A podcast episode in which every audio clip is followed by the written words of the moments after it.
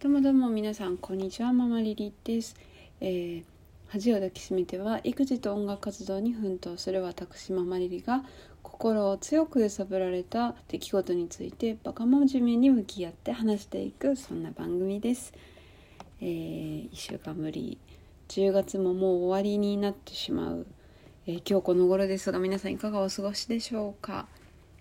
え今回はあの映像なしでお送りしてましてその理由がですねなんと私そばかすレーザーをしてきましていわゆるダウンタイムと言われるものでちょっと顔がグロテスクなことになったのでなっているので今週はあの音声で一人で、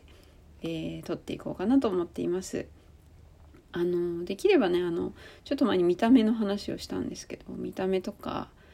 あの、まあ、ルッキズムだなんだっていう回はちょっとどっかでまとめて絶対やりたいと思ってるんですけどね。あの今回は端的に言えば、まあ、ちょっとね最近 本当に娘ちゃんのことで大変なことがね長いこと続いていてあの、まあ、娘のせいとかじゃないんですけどあの風邪ひいたりあの幼稚園のイベントが多かったりで休むことが全然できないままに自分も風邪ひいたりとかしてね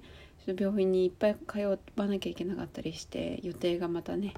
こう立ち消えそうになっては立て直しみたいなことをしてもうぐるんぐるにいろんないろんなものをこう回して回してみたいなこうへこたれそうになったら「何をまだまだ!」みたいな感じで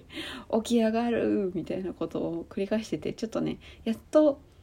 やっと娘がね幼稚園に行って、まあ、自分もちょっと回復してきてってところでちょっとプシューってあの育児の色勢だった時みたいな感覚になってしまいまして。それでねちょっとその自分をこ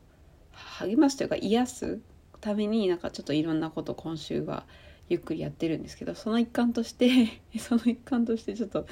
ちょっと気分転換しようかなと思って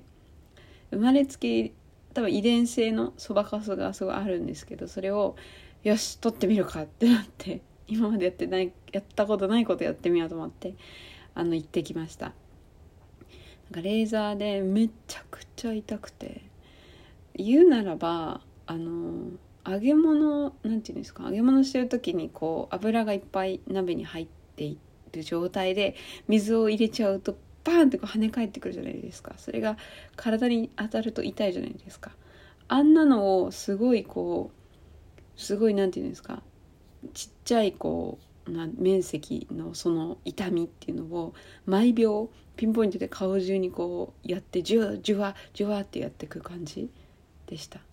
もう肉がもう嫌な話ですよね。これ。肉がこう焼ける匂いがしてめちゃくちゃ大やけどしてる感じ。でした。今日あの結構、うん、今回もねあのちょっと内容たっぷりにデリケートな話をしていこうと思ってるんですけどあの出産の話しようと思ってるんですけどね。やっぱまああるあるだと思うんですけど計算パあるある。やっぱ痛い時は陣痛出産と比べるってことをやっぱしますよね。でまあねあのめちゃくちゃ痛かったんですけどあの、まあ、妊娠出産と比べたら一瞬だと思っても呼吸法で 当時のやった呼吸のやつを思い出しながら ふうみたいな感じでこう耐えましたね。すごい。でもめちゃくちゃ痛かったですね。うん。なんか施術後ももう顔中がもう大やけどって感じでめちゃくちゃ痛くてそのまま一回実家行ったんですけどめちゃくちゃびっくりされましたね。そりゃそうですよね。そんな状態で行くなんて言ってなかったんでびっくりしてて。で夫も普段髪の毛切ったり明るくしたり暗くしたりしても一切気づかないんですけど、まあ、黙って言ったんですけど一瞬でやっぱ気づいて「え？みたいな「ちょっと待ってえ？みたいになって「ああ気づくか」とか言って「そりゃそうでしょ」みたいな、まあ、そんなのがありましたね。まあ、ちょっと今どういう状況なのか想像つかない人には何のこっちゃって感じですよね。想像つかない人だらけか。まあ、だからそばかすがこう、ててててってやるとこう全部がもう赤くこう、あの、あざみたいになってる感じです。だから私はねあこれ明日かみたいになってんなみたいな思ったんですけど母に言ったらなんか3みたいになってるねって言われてもののけ姫の私もののけ姫の3大好きなんでえ嬉しいみたいになってうんまあねななんだっけな、まあ、見た目がねとかなんか謎のなんか制されたんですけどいやうん嬉しいですみたいな感じでしたね なんかね娘もなんかすごいびっくりしてて「痛い痛いなの?」みたいな「知らない人にやられたの?」みたいなこと言われて「そうなの?」みたいなこと言ってでもこれからねママのお肌がピカピカになるんだよみたいなこと言ってそっから娘はなんか私の顔見るたびに「痛い痛いなの？そうだよ。でもこれからピラピカピカになるの?」みたいななんかそのやり取りずっとやってて今朝も言ってましたけどね。まあなんかこの状態は1週間2週間続くのかな？みたいで。ちょっとねだから、まあ、どうせねあのー、本当になんかね今現在もなんかその娘の学級が学級閉鎖になるんじゃないかってぐらい休みが出てるしあとあの週末あの親どっちもが予定がある時とか用にシッターさんを呼んだりすることがあるんですけどなんかねすごいあの手続きすごい面倒くさくて大変なんですけどキャンセルとかなんかめっちゃされて直前に。だからなんかなんて言うんですかねその娘自体もだしその幼稚園とかそのシッタさんとかのその助けてくれるはずの預かってくれる系の第三者外注したいしんどい時期にそのはしご外されるみたいなことがすごい起きてて意味わかりますかすごいやばい時って家庭内でどうにかしようとしてもダメなのであの経験上分かってて育児の老児経験上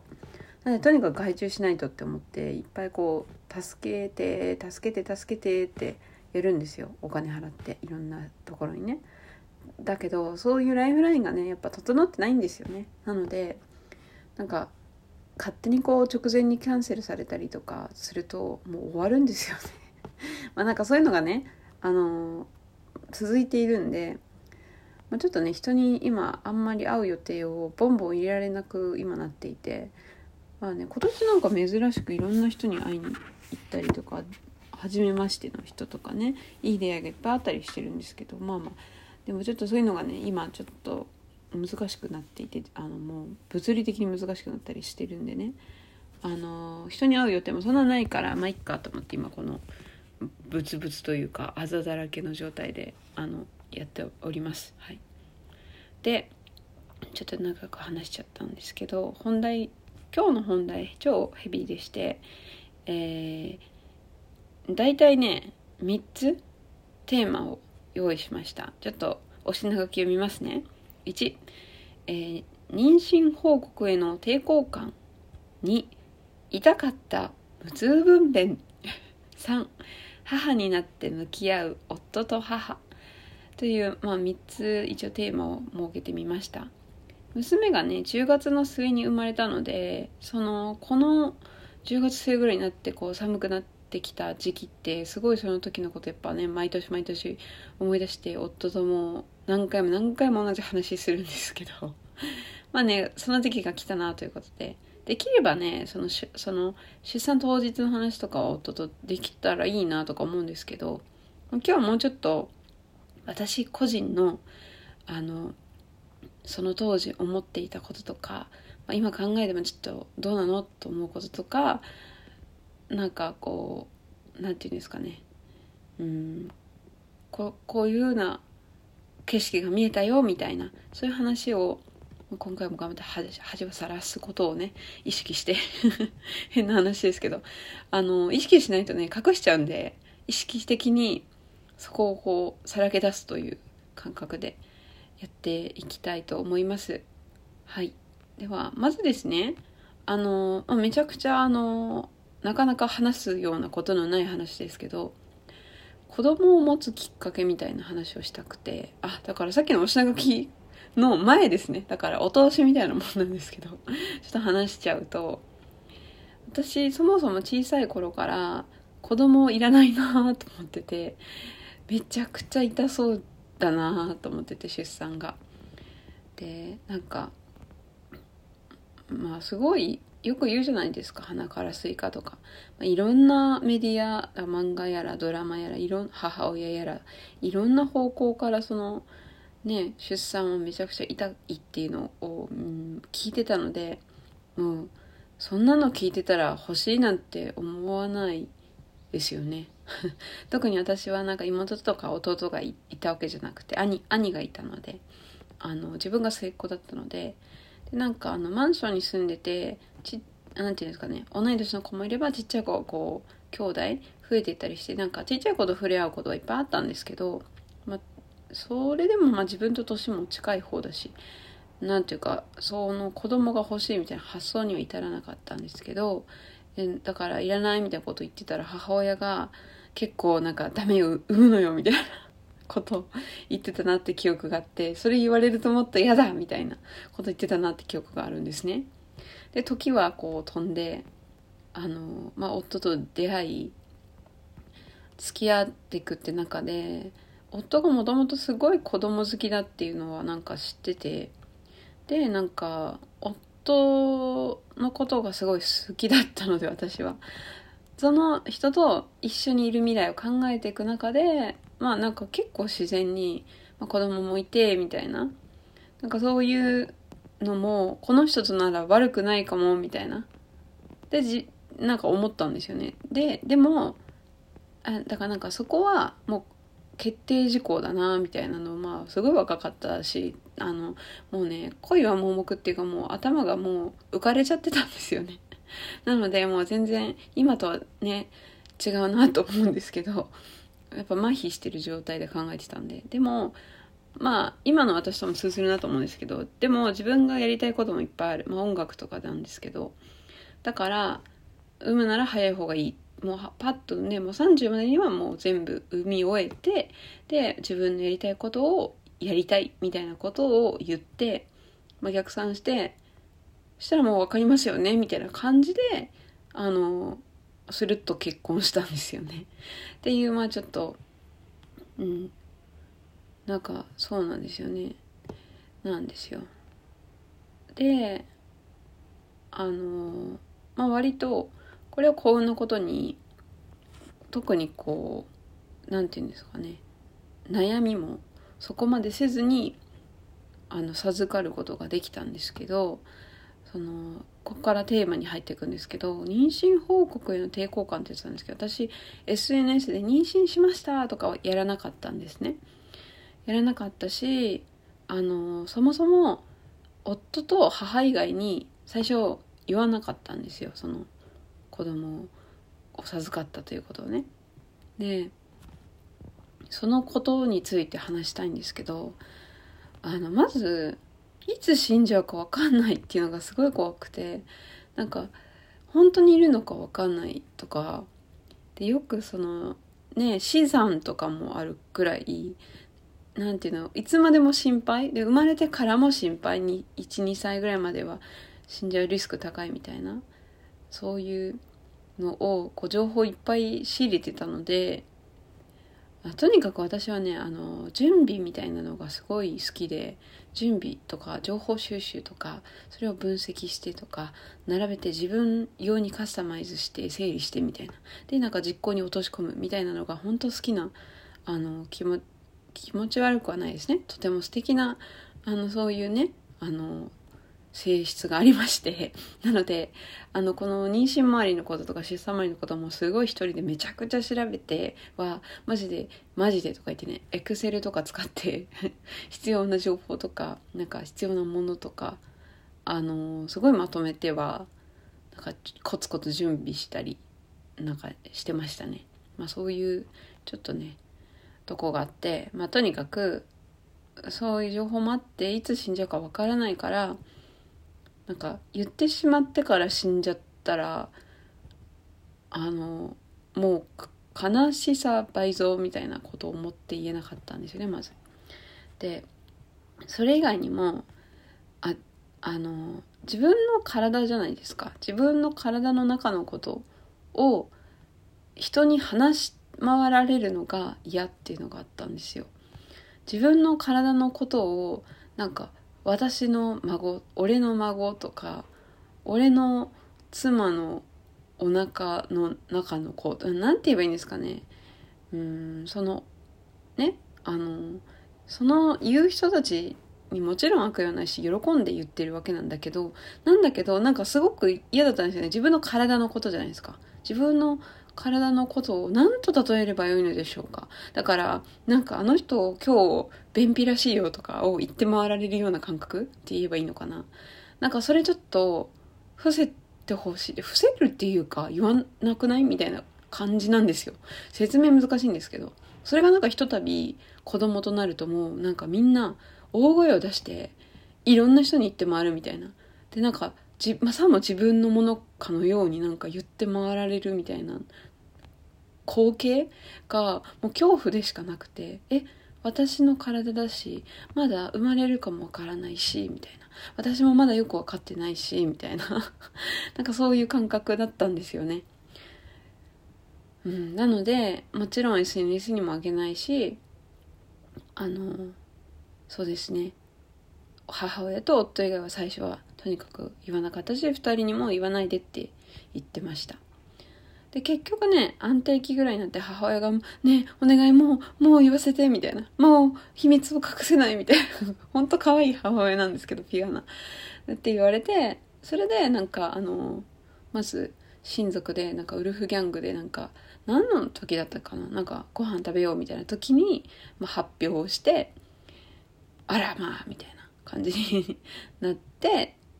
でまあそっかし親戚っていうか親族にはあの言ってで私のまあ親しい友達には言ったりっていう感じでした。そうですね。でそんなのがあったんですけどあのその SNS とかできない SNS とかに報告できないとかだけじゃなくて私マタニティマークもつけられなくってそれはそれもね情報を集めすぎだよっていう感じでもあるんですけどでも実際問題あの妊婦の方マタニティマークをつけてる方がなんか突き落とされる階段から階段の上に差し掛かったところで後ろから背中を押されてあの転ばされるみたいなこととかあるとかなんか優先席でわざとうずってもらえないとかなんかそういうなんか、うん、変な事件というかなんかそういうのあるっていうのを知ってたのでめちゃくちゃ怖いと思ってだからあのバレないような服装にしてたしあのマタニティマークは最後までつけなかったですね。はい。で結構お腹もあの最初の方とか全然出てこなかったので結構案外バレなくてまあでもなんかね自分はなんか変わってないなと思っても久しぶりに会うとあれってなるみたいでやっぱり。だからなんか妊婦っぽくなったねみたいなこと言われてそれってうるせえってそれも思ったりしてたんですけど なんか体のこと言ってくるなみたいな のがあったりしたんですけどまあねまあねもうほんとねもう本人もびっくりなんですよねなんかある日自分の中で生き物が育つってもう SF じゃないですか もうわけわかんない。でも毎日見てるのに鏡で。毎日体が変わっていってて、なんか気づかないようにしてたりして、でも気づいたりしてみたいな。それをなんか人になんだかんだ言われるってもう、きつみたいな感じだったんですよね。まあちょっと面倒くさがられるんでしょうけど、でも、でも本当そうだったし、もう変化がいっぱいありすぎて大変だったんです。大変だったんです。まあそんな感じでね、ちょっと報告はしなかった、ま、そういうこう心の動きがあったなっていうのを今ね、こうペラペラ話せるようになって、なんか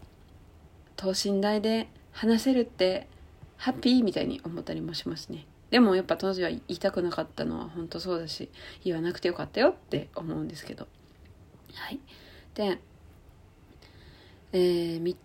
次のあの大きなテーマとしましてはあの辛かった妊婦生活にちょっとついてちょっと話そうかなと思うんですけどあの本当ねその妊婦って言ってもやっぱり千差万別でしていろんな症状が起きうるし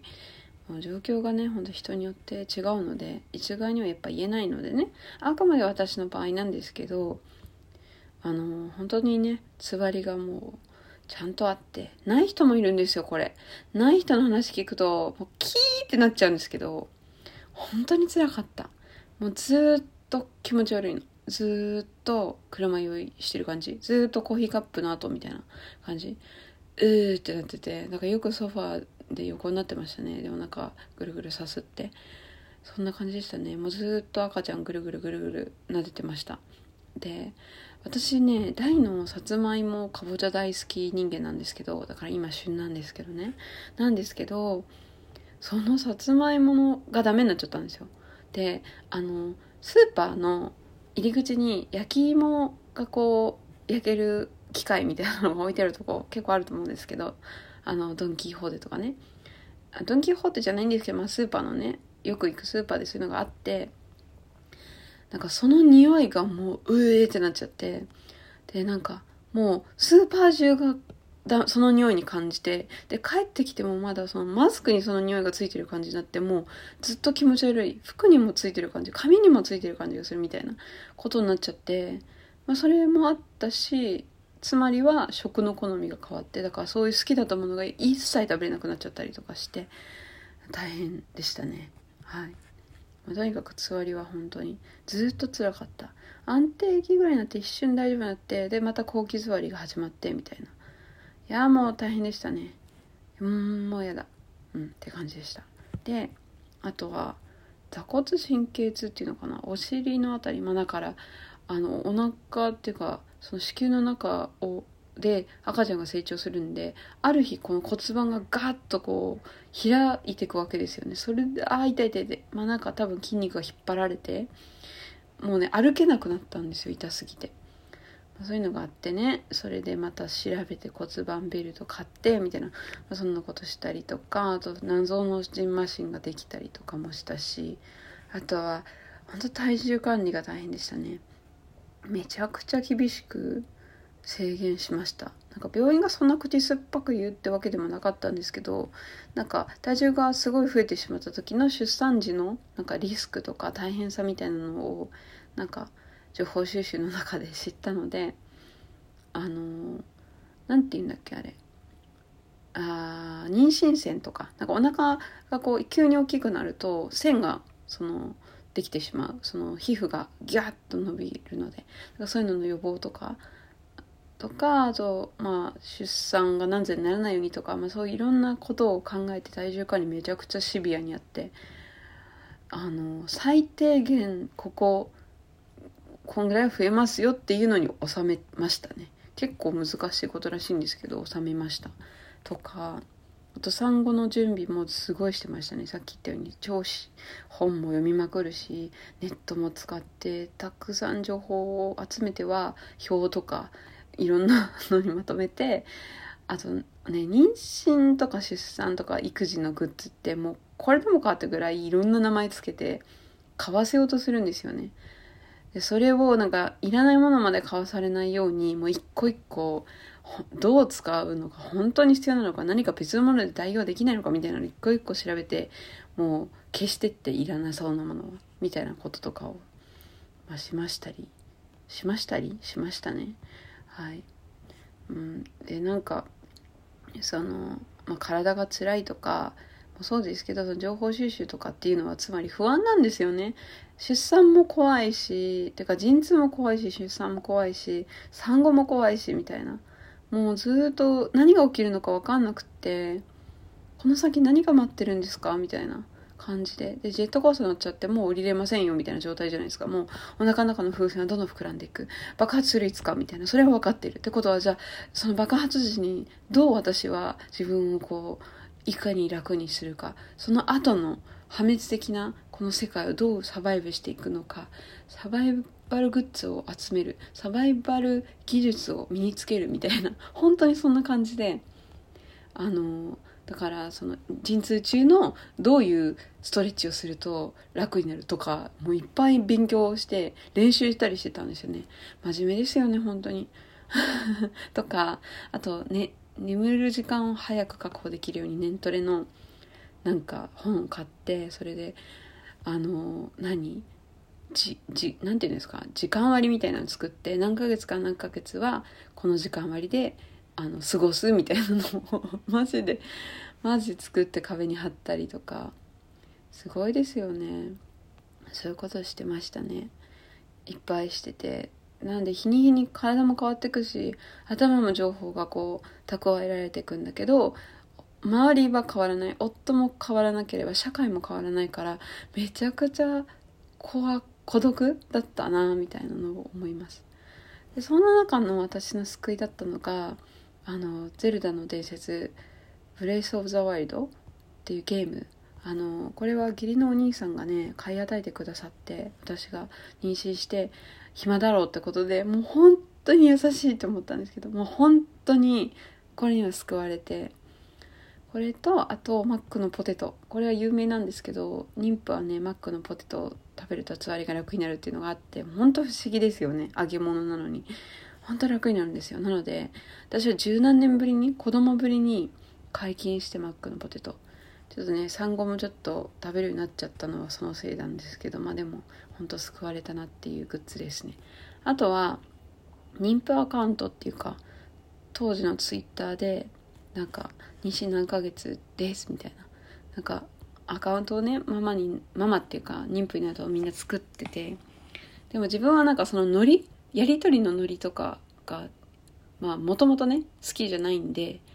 あの結構こう発信力がもともとある方々で同じぐらいの周数の方々をフォローして情報収集したり共感したりとかしていました。はい、これも見る専門でやってて、まあ、自分の持ってるそのリアルのアカウントとは別に作ってロム線のやつを作ってやってましたね。今でもね残ってるんですけどそれは。使ってるんですけどね。はい。でまあそういうねあののを経て、まあ、これから出産の話もしたいんですけどやっぱねそのさっき自分ばっかり変わってくっていう話なんですけど本当になんで女しか妊娠出産できないのかって思うんですよね。完全にもうなんかシステムエラーっていうかもうほんと設計ミスって思いますね。神様って感じまあいたらなんですけど。ねすごい孤独だったしうん。もう本当に体ボロボロだし心ボロボロでね。寝れなくなったりするんですよねやっぱあのお腹苦しくて。本当につらかったなと思いますね。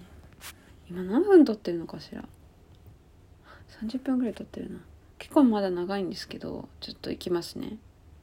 あの次のテーマが「痛かった無痛分娩」ということで。私はもう痛いの嫌じゃないですか。だからめちゃくちゃ調べて無痛であのあの何て言うんですかねリラックスしたいので女医さんばっかりのところがいいなと思ってたくさん調べてお金ちょっと高かったんですけどそこにして、えー、検診もあの出産もしました。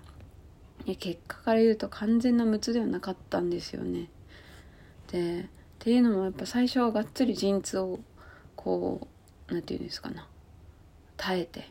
である程度子宮後が広がってきてってところで麻酔を入れてもらう。でそれをねなるべく耐えたんですよね。でそっから8割方までは楽だったんですよ。もうえそうなの？今今陣痛中なんだ。へえみたいな。で夫とも談笑みたいなレベル。だったんですけど最後、まあ、ちょっとねこれは夫の方がね説明上手なんで どっかでしたいんですけど、まあ、とにかくまあね向こうのミスでなんですけどあの急変してしまってあの娘がちょっとお腹の中で呼吸が苦しくなってしまって容体が悪化なんていうんですか、まあ、急変してでなんか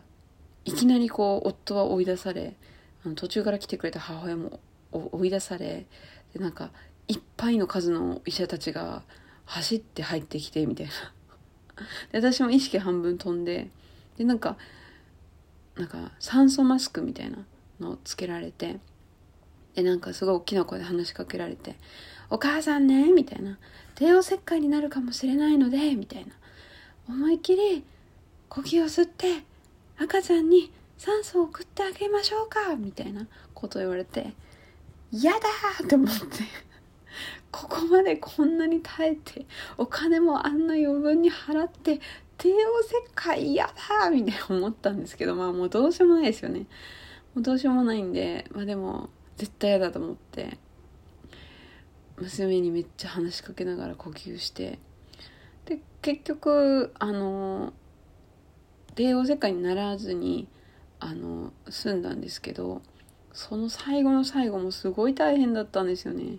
なかなか出てこなくて多分なんか何かしらの装置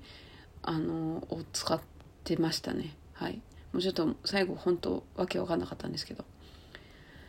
でなんか、まあ、妊婦検診もそうでしたけどとにかくもう言われたまんまなんかもう全部お医者様の言う通りって感じにせざるを得ないじゃないですか。なんかそれも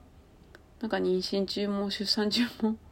もう言ってらんないんですよ。命だからね。だけど嫌だったし辛かったなってやっぱ後から思うなっていうのがありましたね。でもねやっぱ生まれてきた瞬間はめちゃくちゃ感動して2人して泣いて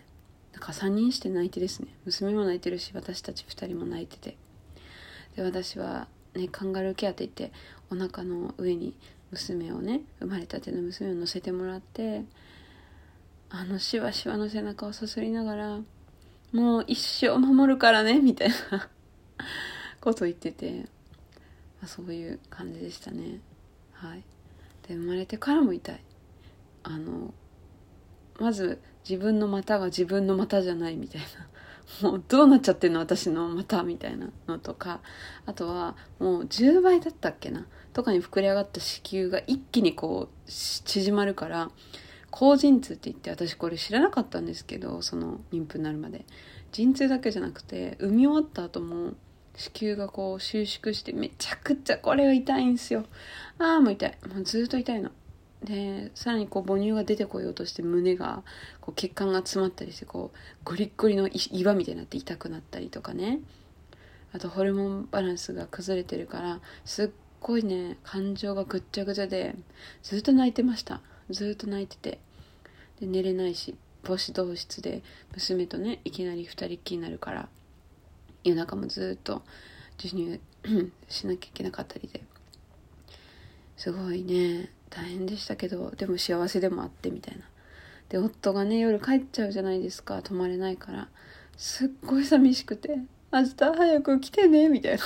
夫も帰りたくないのに。帰らなきゃいけなくてみたいな。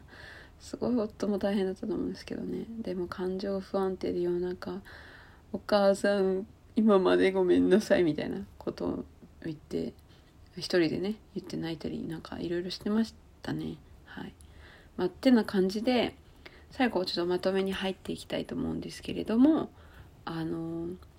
母になって向き合う夫と母っていうことであのね妊娠から出産産後って言ってまあここまでもねいろいろ話してきましたけど本当に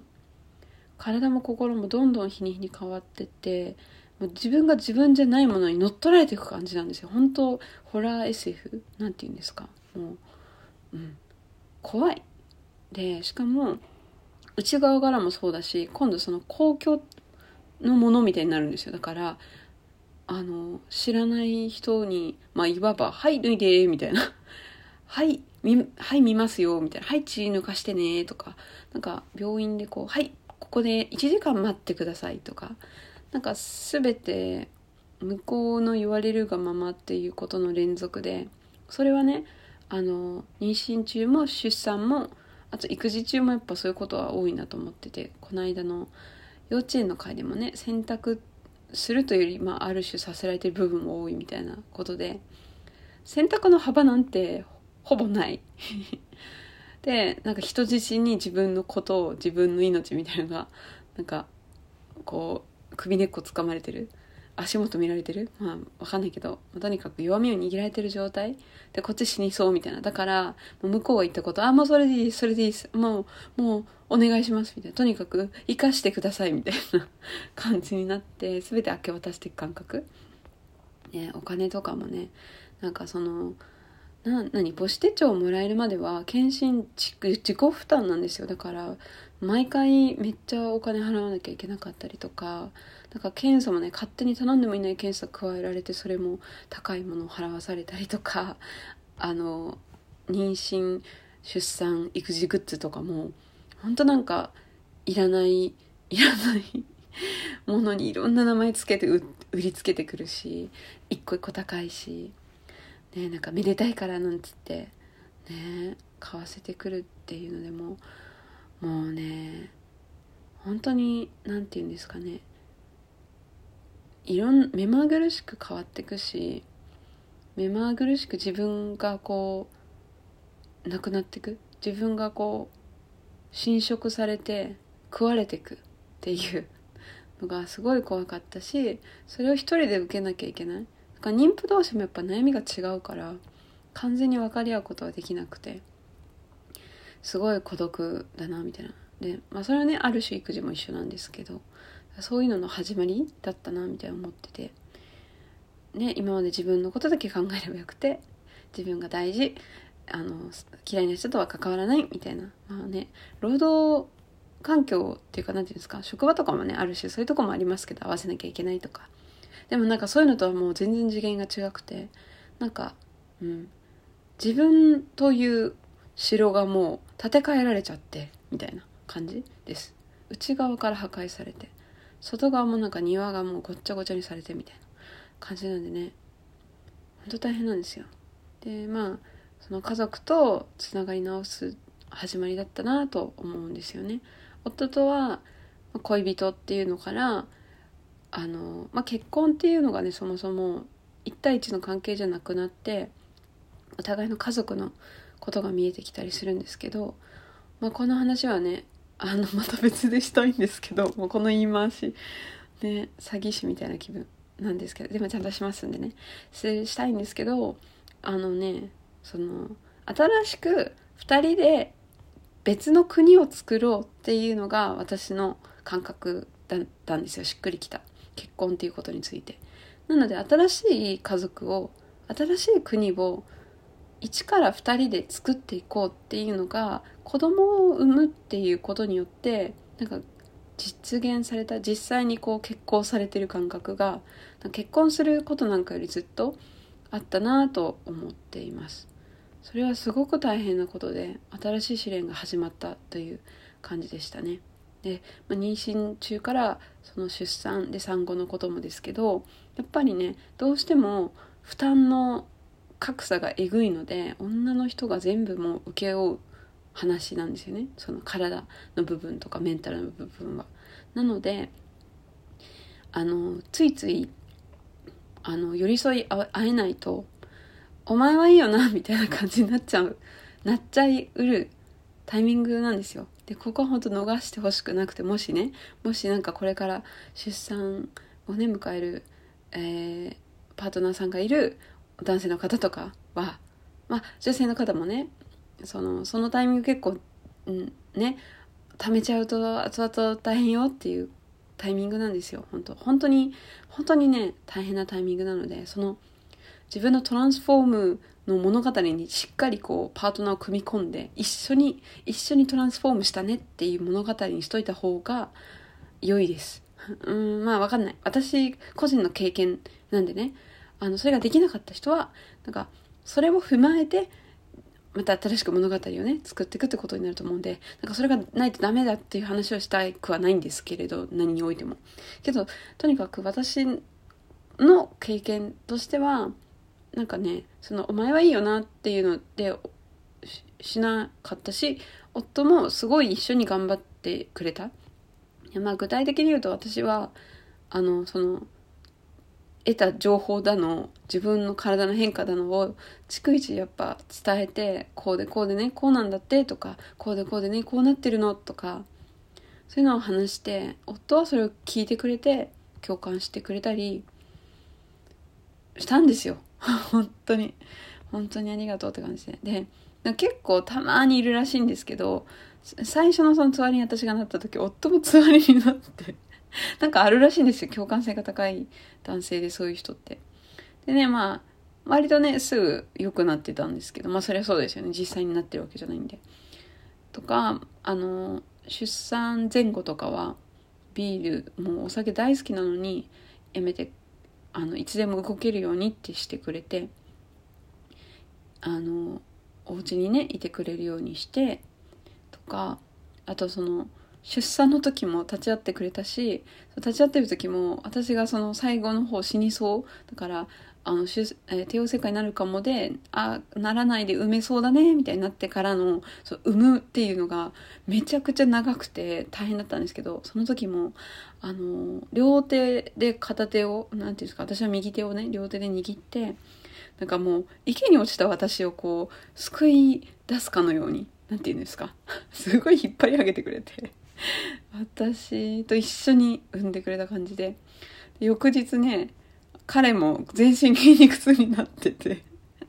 でなんかその看護師の方に「あのね夫さんも休んでください」みたいに言われてたりして、まあ、一緒にボロボロになったりしてくれたり育児休暇結構長く取ってくれて3ヶ月ぐらい取ってくれたんじゃないかな。取ってくれてね。一緒にその新生児から3ヶ月ぐらいまでの娘の世話をしてくれてで私のそのさっき言ったような年トレのね予定もうめちゃくちゃ無茶ぶりよ。もうめちゃくちゃ大変なんですよ。そのスケジュールをに従うっていうのは。なのにそれをすごいこうしたいんだっていう私の気持ちをリスペクトして一緒に実行してくれたんです。泣けちゃう。ほんとそんぐらい一緒に痛みを味わってくれるっていう。人だったのでなんか建国が成功したなと思うんですよね。うん、っていうのをすごいまあね個人の話なんで、まあ、いろんな形あるからねあの全然ね私の家の話なんですけどっていうのがあって、まあ、とにかくその夫とそういうふうにこう関係性、ま、自分がこう塗り替えられていく中で夫との関係も塗り替わっていってそれを一緒に塗り替えてくれたなっていうのがありました。でまた今度母との関係も変わったなと思っててなんかねその妊娠中とか出産とか、まあ、育児とか母をはじめとした先輩ママっていうんですかねは結構、まあ、その彼女たちもそれぞれに孤独だったはずなんですよ。でまあそのパートナーっていうか夫によってはそんなうちの夫みたいに寄り添ってくれないで一人で戦ったお母さん方ってめちゃくちゃ多いと思うんですよね。その時代柄？時代時代柄？うんうん時代柄？時代柄？ねそういう人も多かったと思うんです。でしかも何人も産むとかいうのが前提だったりとかして上の子を見ながらとかそういうのも結構ザラだったと思うんです、まあ、一方でねその世間が子供があのあちらこちらにいたりすることに抵抗がなかったりとか同居しててあの見る人の手がもっと人の手と目がもっとある中で育てられてた近所とご近所さんと一緒に育てられてたとかなんかそういう環境が違うっていうのはあるからなんか単純に今の方が楽とかそんなのは言えないなと思うんですけれどもその子供に対するねなんかとか親に対する監視の目みたいなのが今ほどなかったと思うしねだからまあ、そこはできないですけどでもいずれにせよやっぱ孤独に戦っていたはずでなんか全てのそのさっき言ったような理不尽さや自分がこう変化していく戸惑いを一人でこう引き受けなきゃいけないっていうものと戦ってそれを泣き寝入りしながら、まあ、生きなきゃって言ってやってきた人たちだと思うんですよ。だからねだからだからお母さんは私に埋めて言ったのかなとか思ったりして嫌だったけど嫌っていうかなんでとか思ったしあと先輩風吹かせてくるね。その年上のそのママママさんたちとかの感じとかってなんかすごく嫌だったんですけどでもでもきっとそれって自分もそこの茨の道を通って辛かったのよ。私その時寂しかったのよ怖かったのよっていうのをあなたもきっと分かってくれるわねみたいなところがあるのかなみたいなことを想像したりしていて。ねなんか辛かったねお母さんたちみたいなのを思ったりする。まあね本当本当とにかく全ての人がそうとは限らないしねいろんなパターンがあるし、ね、だからといって先輩風吹かせてビビらせちゃダメだと思うしね。あ分かんない。ビビらせていいのかっていうのもあるしあうん、そうなんですよねなんだけどとにかく私はね自分の母に対して本当に本当にありがとうお疲れ様と思うしあなたがしてくれたことはすごいことだねみたいなことをやっぱ思うからそれを伝え続けなきゃなみたいな思ったりするなとか思うんですよね。でねそう私いっぱいその出産とか妊娠のね怖い話とか辛い話をしてしまったんですけど例えばこれからあの子供をね持ちたいかもって思っている人がいるとしてあのね怖がらせてしまってはいけないと思うんですよ。でもね何て言うんだろうなうん大変は大変だと思うんですねやっぱり。なんだけど本当に個人によるんですよね。なんで私が見え私が通った道じゃない道をきっとそれぞれ通るからなんか私の経験が全てそうそんなんて言うんだろうな。参考になるとはやっぱ思えないんで皆さんがそれぞれね全然座りなかった超安産だったって人いっぱい聞いて私そのためにやっぱキーってなるんですけどでも、まあ、それもまたあのそういうくじでしたっていうことでしかなくてそうですね。でまあ私はそういうことがあったけどやっぱり今も大変なこといっぱいあるけどやっぱり娘が本当にいてくれてよかったなと思い続けてるしいろんなことを教えてくれていろんな景色見せてくれて今自分が自分のことを少しでもこうなんか好きだなと思えるのは娘がねこう何て言うんだろうな昔のことを思い出させてくれながら私がそれと向き合い直して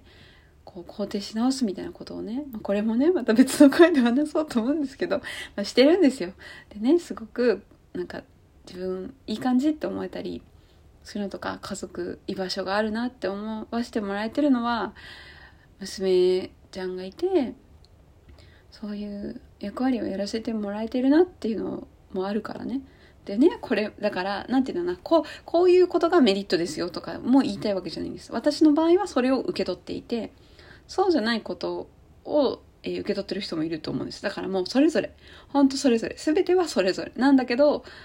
一それぞれのうちの一つをね具体的に聞くっていうのもやっぱなんかがことにこそ意味があると思うんですこういう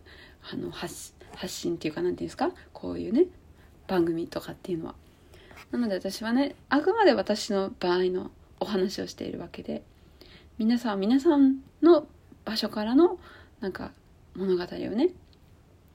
あの素敵なところを見つけてめでてくでいいんだと思うんです。だからあの全部ひっくり返すともう子供もいなくて全然いいと思うんです。本当に。本当に心の底から思う。であのそもそもモテない方もいるんですよね。それもすごいやっぱそういう話もすごい聞くし。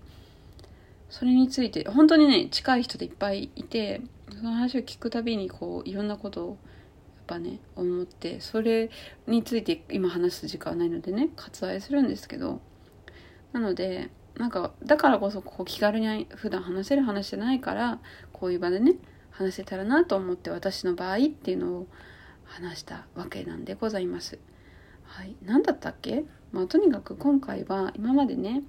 どこにもこう晒すことがなかった、まあ、ちょっと恥ずかしい恥ずかしいというかとても自分の内側の話をここで話してみたよというところでしたね。はいあの次とかでできればねあの肌がねどうなってるかにもよるんですけどなんか夫とねそのちょっと当日の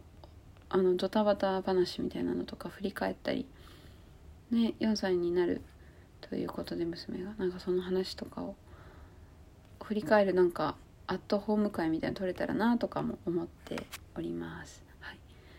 うわーすごい。一人でねほぼ1時間話してるよ今日。そうねすごいですね。まあそんな感じでちょっとね内容たっぷりすぎたかなとも思うんですけれどもあのはい話してみました。大丈夫かしら？ちょっとなんか話終えたけどちゃんとまとまったかな？とにかくねあの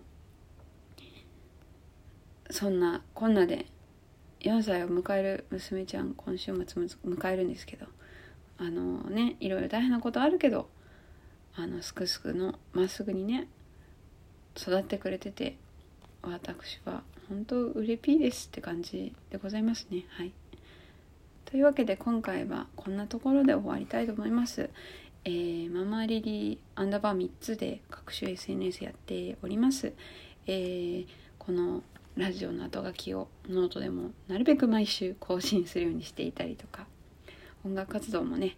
あのぼちぼちやってましてできればね来年もっとぼちぼちがこ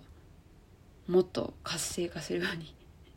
やってくぞみたいな球をいっぱいこう仕込んでですね打つぞみたいなことを今花火師のようにねやってるんですが うまく打ち上がるといいなと思いながら頑張っていきますので応援のほどどうぞよろしくお願いします。フォローとかねレビューとかやっていただくとあ聞いてくれてるんだなと思って励みになりますのでどうぞよろしくお願いしたします。噛んだ。はい。ではではママリリでした。またね。バイバイ。